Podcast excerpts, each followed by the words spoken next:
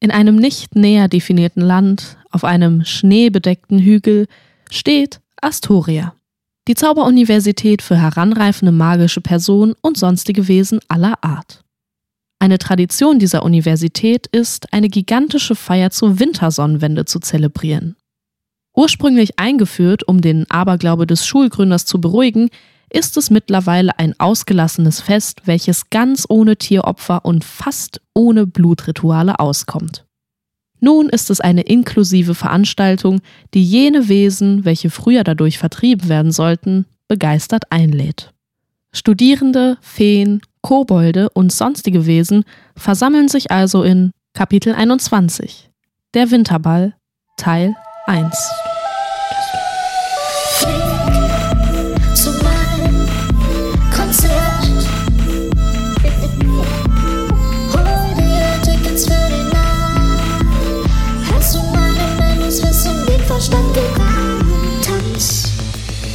Kein Turfball zierte ein Banner über den Eingang zur großen Halle. Robin war erstaunt, dass aus wenigen Buchstabenkombinationen ein neues Wort gezaubert werden konnte. Je Mensch hatte einfach nur ein K und F dazu gezaubert und das W verdreht, sodass der Banner, welchen ursprünglich das Wort Winterball zierte, nun eine klare Aussage gegen unfeministische Feministen traf. Robin lächelte und hatte die Vermutung, wer den Spruch verhext haben könnte. Muss das sein? ertönte eine genervt männliche Stimme hinter dem. Ich meine, ist doch klar, dass wir hier alle auf der Seite von Frauen sind. Wenigstens einmal mit Eleganz zelebrieren, aber nein, wir müssen die edgy, coole Uni auf dem Hügel sein, die es allen zeigen will. Robin drehte sich um. Hinter dem standen Pete und Kestrel. Eingehakt in Petes Arm sagte Kestrel, ich find's eigentlich ganz cool und es spielt ja auch auf die Dozierende an, die letztes Jahr gefeuert wurde, weil sie Trace seit der Verwandlung misgenderte. Außerdem geht es nicht nur um Frauen, sondern natürlich auch um. Sie sah in Pete's sturen Blick. Komm, lass uns einfach Spaß haben heute. Sie lächelte Pete an. Unbefriedigt nicht in seiner Meinung bestätigt worden zu sein, lächelte er nur gequält zurück. Kestrel schaute Robin mit einem Cis-Jungs halt Blick an zuckte die Schultern und schritt mit Pete in den Saal. Robin schloss sich an, denn Day war, wie immer, etliche Minze zu spät. Die Musik hatte bereits ihren melodischen Reigen begonnen und wahrscheinlich war dem die festliche Eröffnungsrede von Aurora entgangen. Tiefgründige Bässe drangen in deren Ohren. Die Halbgöttin Flava sang im Hyperpop über die Liebe zum Bösen, verbotene Liebestränke und dass sie nicht wie ein Dämon gezähmt werden konnte. zum Teufel seine Schippen in meiner Bahn. 37 Mal blitzt die hohle Kugel auf. Er will mich gern sehen, doch Flower steht nicht zum Verkauf.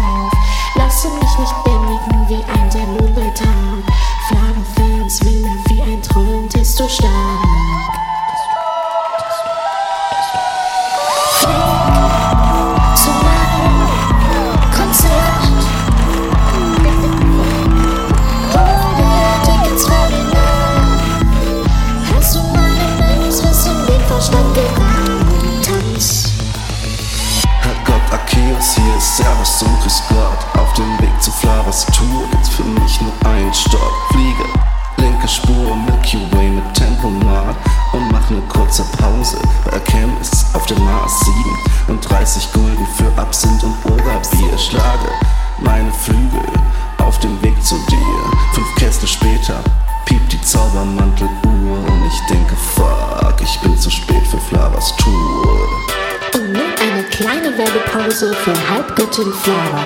Kommt zu meiner Tour. Heißer als Lava ist nur Flava. Ich muss auch von irgendetwas leben, Leute. Merch reicht nicht aus für Musik. Also flieg zu meinem Konzert. Hol Tickets für die Nacht.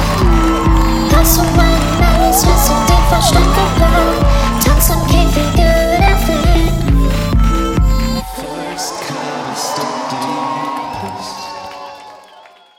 Die festlich geschmückte Halle für den Winterball erstrahlte in einem betörenden Glanz, als hätte eine Gruppe von Elfen persönlich ihre zauberhaften Fähigkeiten auf die Dekoration gewirkt.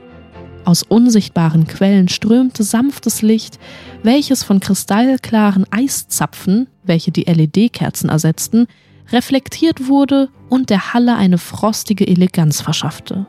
Die Wände waren mit Tüchern aus schimmerndem Samt geschmückt, auf deren Szenen vergangener magischer Winter eingefangen waren.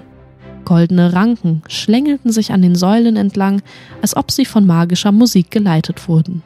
Ein Hauch von Orange und Zimt vermischte sich in der Luft, während die festliche Halle ihre Tore zu einer Nacht öffnete, die versprach, ebenso unwirklich wie wundervoll zu werden.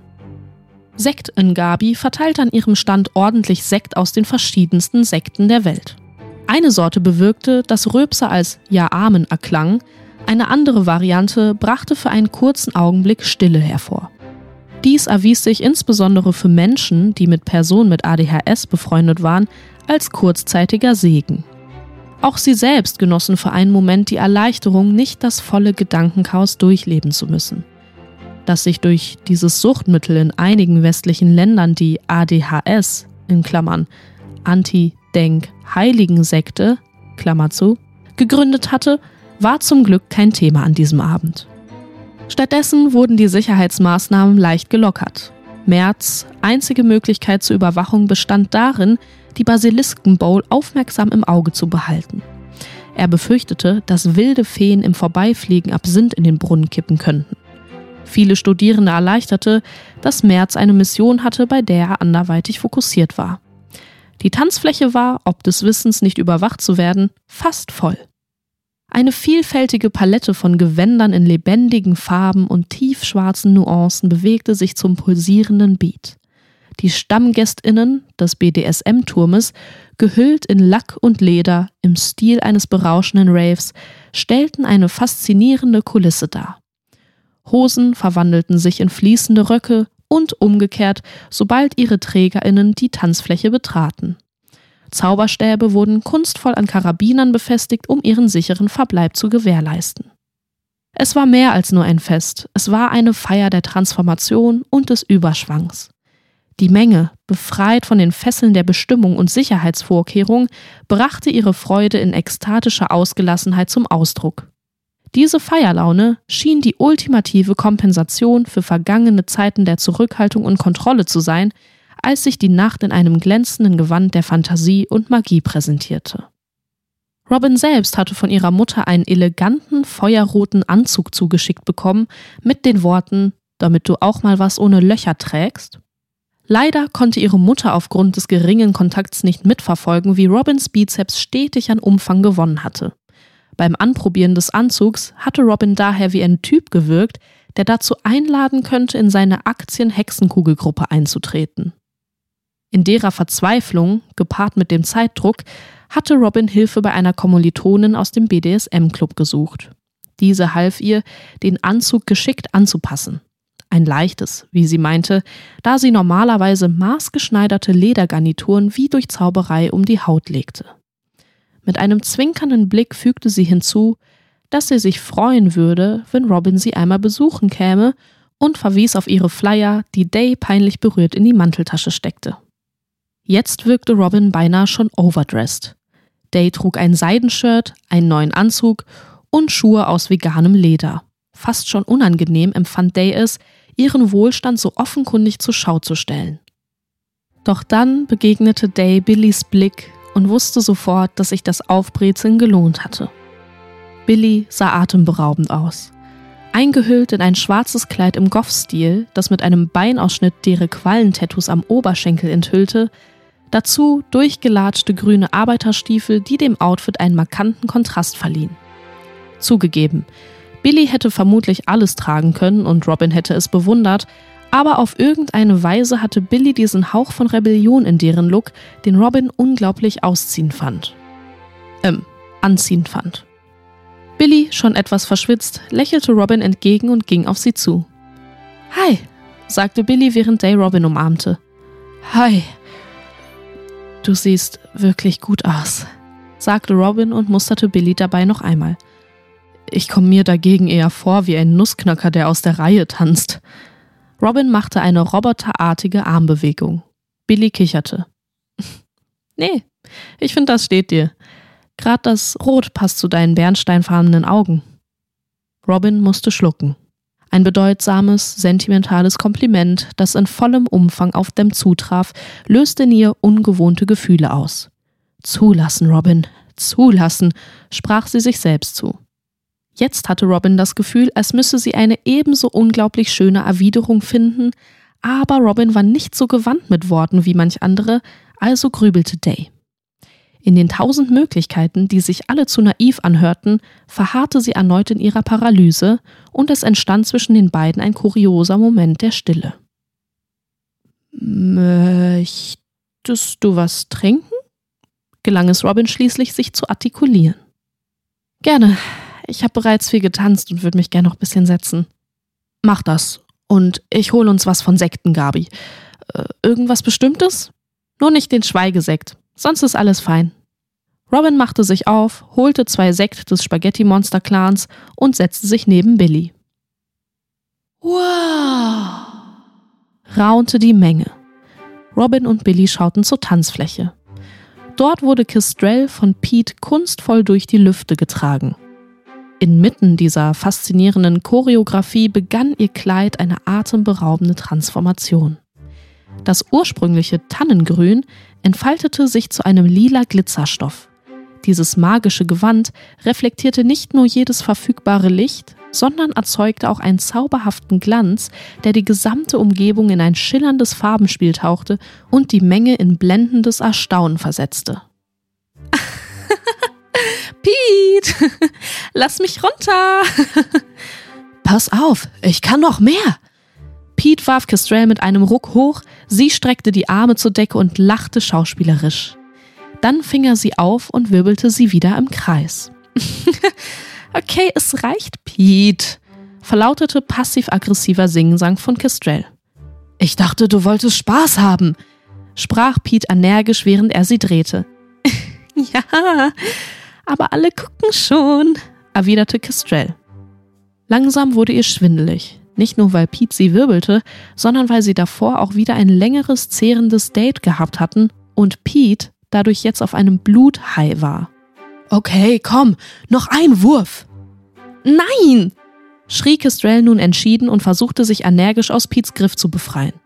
Doch Pete hielt sie so fest an den Arm, dass es ihr nicht mal gelang, ein Zentimeter Freiraum zu gewinnen. Pete stand wie ein unerschütterlicher Fels da, bereitete sich auf den Wurf zur Decke vor, holte aus und lass es sein, sagte eine zornige Stimme und schlug Pete mit immenser Kraft auf seine Schulter. Mit geweiteten Pupillen drehte er sich zur Seite. Sein Griff wurde schwächer. Feuer entfachte, glühende Augen trafen seinen Blick. Er erschrak kurz, schüttelte sich und schaute noch einmal. Es war nur Robin gewesen, aber anscheinend hatte Pete heute wirklich zu viel Blut gesaugt. Gistrell rieb ihre Oberarme, die Pete zu fest gedrückt hatte. Immer mehr Studierende schauten in die Richtung des Tanzduos. Ich geh was trinken, sagte Pete und verließ die Tanzfläche. Dein Rettersyndrom nervt, sagte Castrell zu Robin. Ich hätte das auch mit ihm alleine regeln können. Ich bin eine unabhängige Frau. Ja, hättest du auch. Ähm, ich wollte nur nicht, dass er dir wehtut, nicht am kein Turfball. Er ist zu weit gegangen, antwortete Robin. Kestrel konnte Robins Aufrichtigkeit erkennen, aber gleichzeitig nervte sie nach wie vor Robins Entschluss, in Kestrels Angelegenheiten mitzubestimmen. Billy näherte sich. Alles okay? Soll ich mal schauen? und deutete auf Kestrels Arme. Wieder dieser Schwindel. Ich äh, muss mich nur kurz setzen und was essen, dann geht's wieder sagte Kestrel und entging der Situation geschickt Richtung Buffet. Robin und Billy sahen sorgenvoll zu, wie Holly mit mehreren Speisen jonglierte und Kestrel dazu aufforderte, diese mit Luftzauber zu sich schweben zu lassen. Holly tut mir auch leid, sagte Billy. Warum? fragte Robin. Naja, Frau Magnus muss die Security-Schicht bis 12 Uhr schieben und die beiden hatten in den letzten Wochen kaum Zeit, sich zu sehen. Die Beziehung leidet wohl ziemlich unter den Sicherheitsmaßnahmen. Sowas interessiert dich? fragte Robin verwundert. ich liebe Gossip, grinste Billy. Robin war sich zuvor nicht darüber im Klaren gewesen, dass Frau Magnus eine persönliche Krise durchmachte. Obwohl sie nach außen hin stets streng und abgeklärt wirkte und den Nachhilfeunterricht unerschütterlich durchzog, brauchte sie scheinbar auch ab und zu ein Stückchen Schokolade. Robins Blick wanderte über den Süßigkeitentisch, bis er auf etwas von noch süßerer Art traf und Day an Billys Augen hängen blieb. Deren Oberschenkelquallen drehten eine Pirouette und sich Robins Herzschlag nach oben. Auf einen Tanz? fragte Billy und meinte, dabei wieder Funken in Robins Augen auflodern zu sehen. Day schaute Billy verliebt in die Augen. Beide wussten noch nicht, wie kurz dieser magische Frieden halten würde. Das war Kapitel 21 von Robin Phoenix und der Ruf des Feuervogels. Wenn es euch gefallen hat, lasst eine Bewertung da, folgt dem Podcast und aktiviert die Glocke, damit ihr kein Türchen mehr verpasst. Unterstützen könnt ihr dieses Projekt über den Spendenlink in den Show Notes und indem ihr allen Mitwirkenden auf den sozialen Medien folgt. Vor jedem Kapitel könnt ihr außerdem in der Episodenbeschreibung lesen, ob es Contentwarnung gibt. Diese werden mit einem Zeitstempel angegeben. Mein Name ist Vicky Kubica und ich bedanke mich herzlich bei euch fürs Zuhören und wünsche euch viel Spaß beim Öffnen der nächsten Tür.